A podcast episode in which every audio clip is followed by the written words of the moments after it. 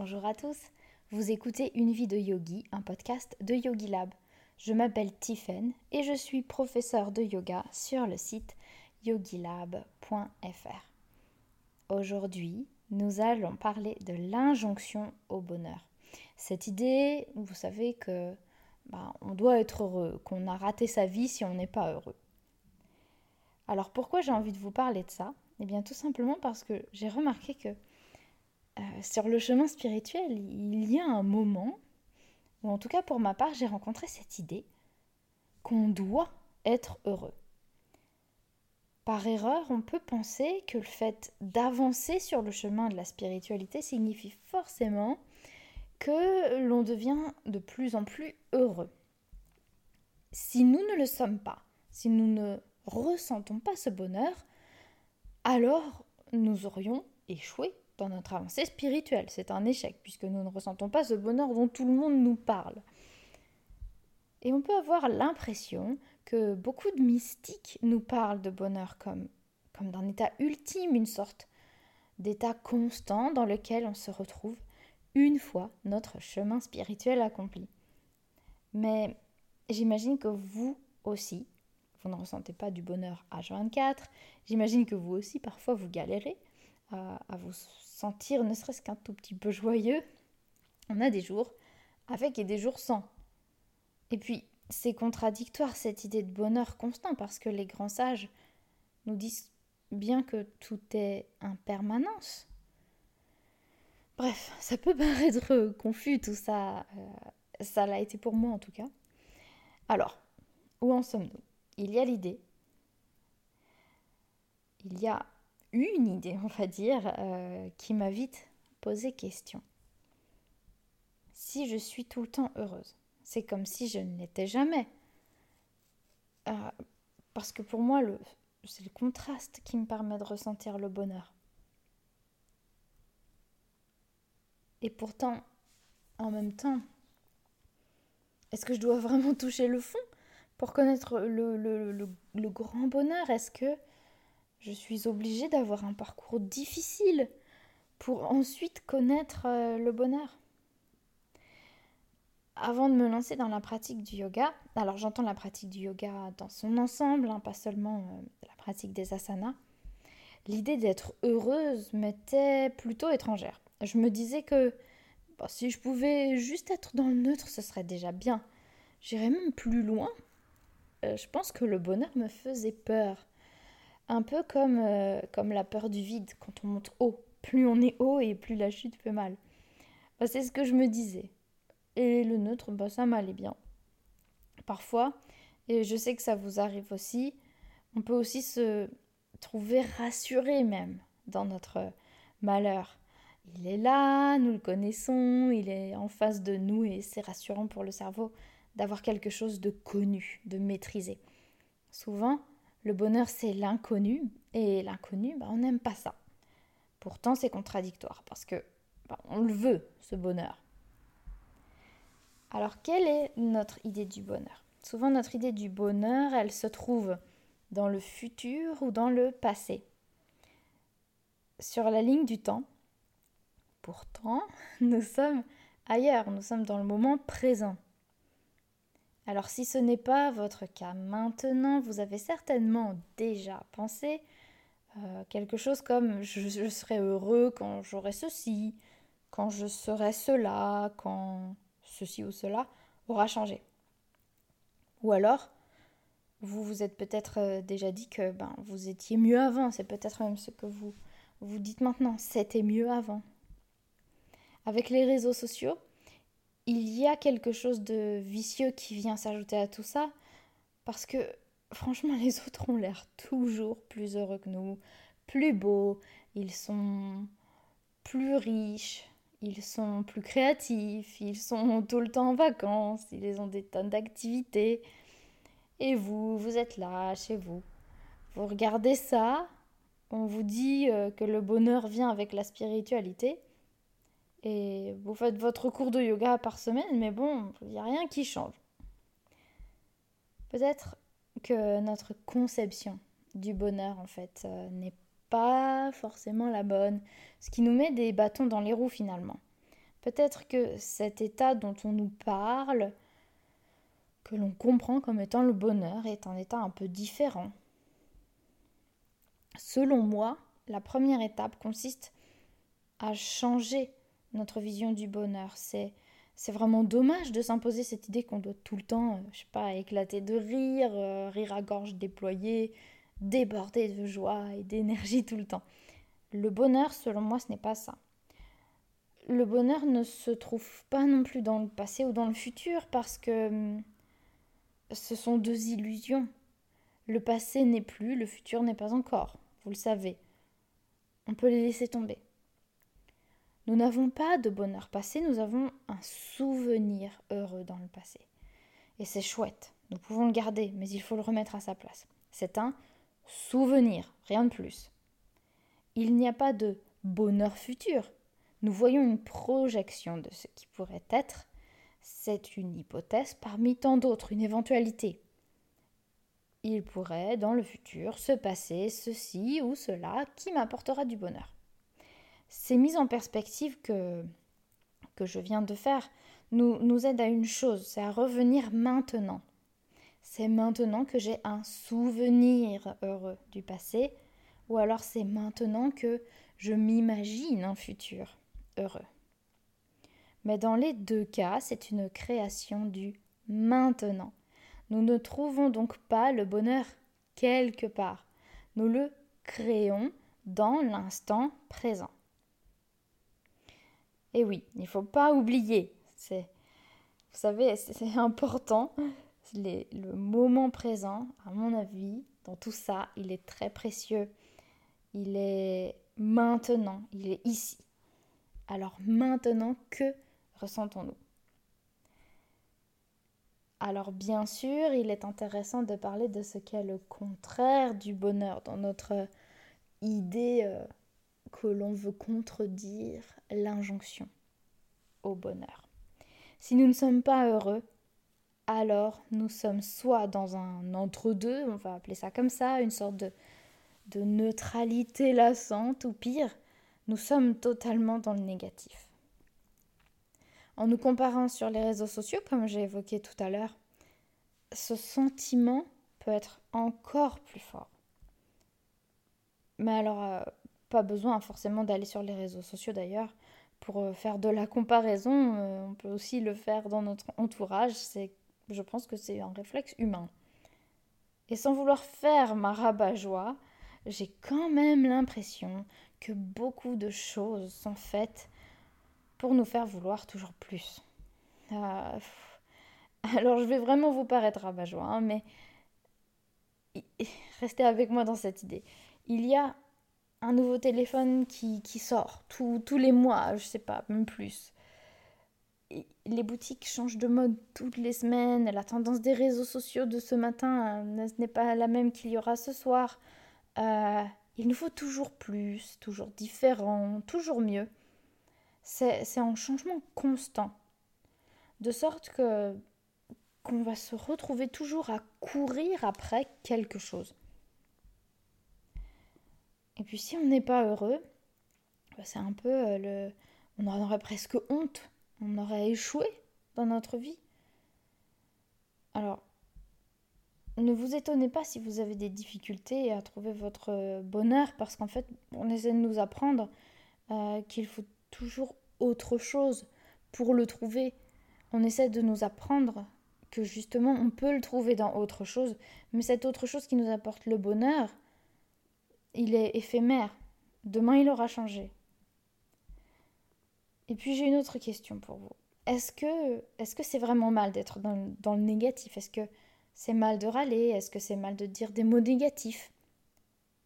Parce que c'est aussi à ça qu'on va penser quand on va penser au contraire du bonheur. Et puis c'est pour ça aussi que nous allons chercher des solutions. Alors, être dans le négatif tout le temps, c'est comme être dans le dans le positif tout le temps en fait, c'est bah, c'est neutre au bout d'un moment parce que le plus et le moins sont deux opposés qui ne s'opposent que parce que l'un n'existe pas sans l'autre. Bon, alors j'espère que je vous ai pas perdu. Est-ce qu'on peut vraiment être heureux tous les jours? Euh, bah, L'une des solutions à la mode, hein, c'est la spiritualité dans son ensemble, avec ses, nombreuses branches. La, la, pensée positive, les affirmations positives. Et je trouve ça riche, je trouve ça intéressant, c'est génial d'apporter du positif, mais si seulement c'était aussi simple que ça, on le saurait. Sauf que nous avons un cerveau humain qui fonctionne avec des aléas hormonaux. Et cette euh, idée que le positif peut tout transformer dans notre vie, c'est un peu euh, trop idéaliste selon moi et pas assez ancré dans notre réalité. Si nous entamons un chemin spirituel pour trouver le bonheur, eh bien il y a des chances pour que nous connaissions l'échec. Entamer un chemin spirituel n'a selon moi pas pour objectif de nous amener vers le bonheur. Alors c'est mon avis, hein, bien sûr. Nous n'avons pas pour obligation d'être heureux tous les jours. C'est ce que nous aimerions tous, mais je ne pense pas que ce soit possible. En tout cas, pas comme nous l'entendons, pas comme nous le percevons. Ce que je veux dire, c'est que nous n'avons pas tous la possibilité de se réveiller tous les jours avec un énorme sourire et une énergie débordante pour la journée, avec euh, de la joie à revendre. Euh, c'est même une idée assez dangereuse si on y réfléchit, parce que ce qu'on vous vend parfois, quand on vous vend le bonheur, c'est ben, sous forme de formation, de, séminaires, de programmes. Viens acheter mon bonheur. Euh,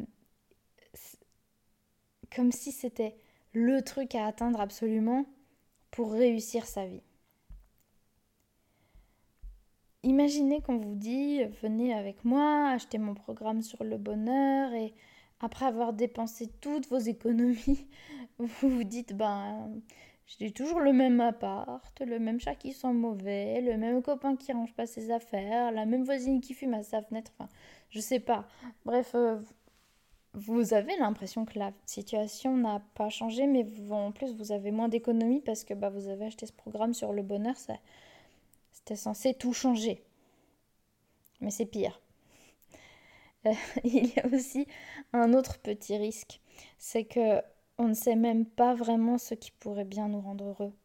On a une vague idée, mais pas plus. On ne sait pas On a oublié peut-être ce que ça pouvait vraiment être.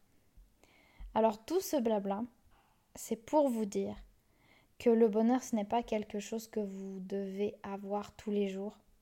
Le bonheur, ce n'est pas quelque chose que vous pouvez avoir tout court. Le bonheur, je pense qu'on ne l'obtient pas. On le devient aucune cause extérieure ne peut provoquer notre bonheur. Au mieux, l'extérieur provoquera de la joie. Il maintiendra une sensation de confort, de bien-être. Et ça contribue certainement à notre bonheur. Mais si nous n'avons pas fait le travail interne, alors ça ne sera jamais suffisant. C'est euh, comme si on, mettait un tout petit peu d'essence dans une voiture, on va réussir à démarrer, mais on va va pas tenir la route. Il va falloir autre chose, il va falloir plus de carburant.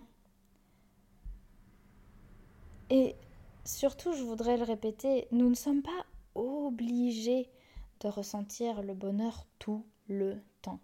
C'est une idée fausse que de se dire que bah, qu'on doit toujours être heureux, comme si c'était euh, un peu l'écusson de la réussite, la médaille. Un être spirituel, selon moi, c'est avant tout quelqu'un qui est conscient de, ses états émotionnels. Euh, il y a des jours où on se réveille avec une folle énergie et il y a des jours où on se réveille avec des pensées négatives. Le chemin spirituel, ce qu'il nous apprend à faire, c'est à, à regarder ses pensées, à regarder ses créations de l'esprit qui fluctuent. C'est ce que le yoga nous apprend. Souvenez-vous des, Yoga Sutras de Patanjali. Yoga Chitta Vritti Nirodha. le chemin, le yoga, le chemin du yoga et l'arrêt des fluctuations des créations de l'esprit. C'est un moment où nous nous libérons justement de ces créations de l'esprit, mais avant de s'en libérer, il y a une étape cruciale. Il faut les reconnaître. Nous pouvons alors aller au lit avec la tête pleine de pensées négatives, négatives, mais nous saurons que ce sont là des pensées, des créations de l'esprit, et le fait d'en prendre conscience, c'est un pas immense sur le chemin spirituel. Et oui, cette conscience de notre pensée nous ramène dans ce fameux moment présent. La conscience de ces pensées nous permet ensuite de travailler sur le fait de les accepter. Parce que il y a un autre risque avec l'injonction bonheur, c'est que si nous avons des pensées, des pensées négatives, eh bien, nous allons nous dire euh, ah non, pas de pensée négative, hein, surtout pas, parce que je dois être heureux. Euh, et alors là, on va les réprimer, on va les enfermer. Elles ne vont pas être exprimées ou elles ne vont pas être digérées. Et c'est le le meilleur moyen de laisser stagner des choses qui devraient être extériorisées.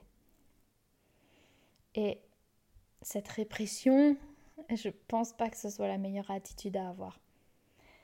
C'est bien, selon moi, quand on a une pensée négative, de la regarder et de se dire tiens, voilà ce qui est là. Un peu comme un état des lieux. Vous pouvez même euh, utiliser le journaling pour ça. En vous assurant dans votre journaling que vous notez les choses positives comme les choses négatives. Euh, donc on fait un état des lieux. Parce que les pensées négatives, c'est aussi des informations. Et on peut regarder, est-ce qu'il y a un danger immédiat pour nous? Est-ce qu'il y a une situation que nous devons changer? Est-ce que nous devons agir?